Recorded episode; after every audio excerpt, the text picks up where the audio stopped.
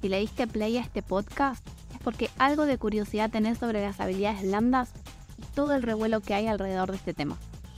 Quédate escuchando que en los siguientes capítulos vamos a explorar qué son, por qué es importante aprenderlas y cómo hacer para empezar a desarrollarlas. Soy Andy y esto es Checky Fuel by Coffee.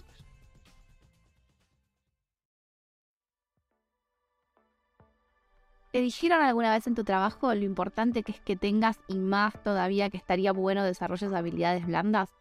Esas famosas soft skills. Seguramente te explicaron qué son, pero hay alguna duda que seguís teniendo. No te cierra la idea. Y quizás sí entendiste, pero sentís que te falta algo más, como un empujoncito para ir más allá y explorar mejor cómo desarrollar esto que parece tan ambiguo. Básicamente, las habilidades blandas te ayudan a que aprendas a comunicarte mejor. Ayudan a relacionarte con los demás, a trabajar en equipo, a poder enseñarle a otros lo que aprendiste. Quizás te pasó en algún momento que quisiste comunicar algo, pero se interpretó mal por el tono, la forma o las palabras que usaste cuando en realidad lo que estabas tratando de decir es todo lo opuesto. Esto es un ejemplo que nos muestra que algunas habilidades blandas no están desarrolladas lo suficiente. Para crecer como profesional necesitas ir desarrollándolas. Entonces, ¿qué son? La forma más simple de explicarte es decirte que son actitudes, comportamientos, competencias que te permiten relacionarte de forma efectiva con vos mismo y también con las personas que te rodean. Por ejemplo, habilidades blandas son la comunicación, la empatía, la capacidad de adaptarte, de aprender, continuar haciéndolo, el liderazgo. Todas están interconectadas, pero para entender mejor el tema las podemos separar en dos grupos. Por un lado están las habilidades blandas interpersonales, que son las que te permiten relacionarte de manera positiva con las personas que te rodean, como la comunicación. Que, bueno, no te voy a decir que es la más importante, pero está ahí cerquita. Es 100% como vos te vas a relacionar con otras personas para poder hacerte entender. Y la otra categoría son las habilidades blandas intrapersonales. Son las que te permiten relacionarte con vos mismo. Por ejemplo, cómo gestionas tus hábitos para poder manejar tu tiempo, tu energía, tu bienestar.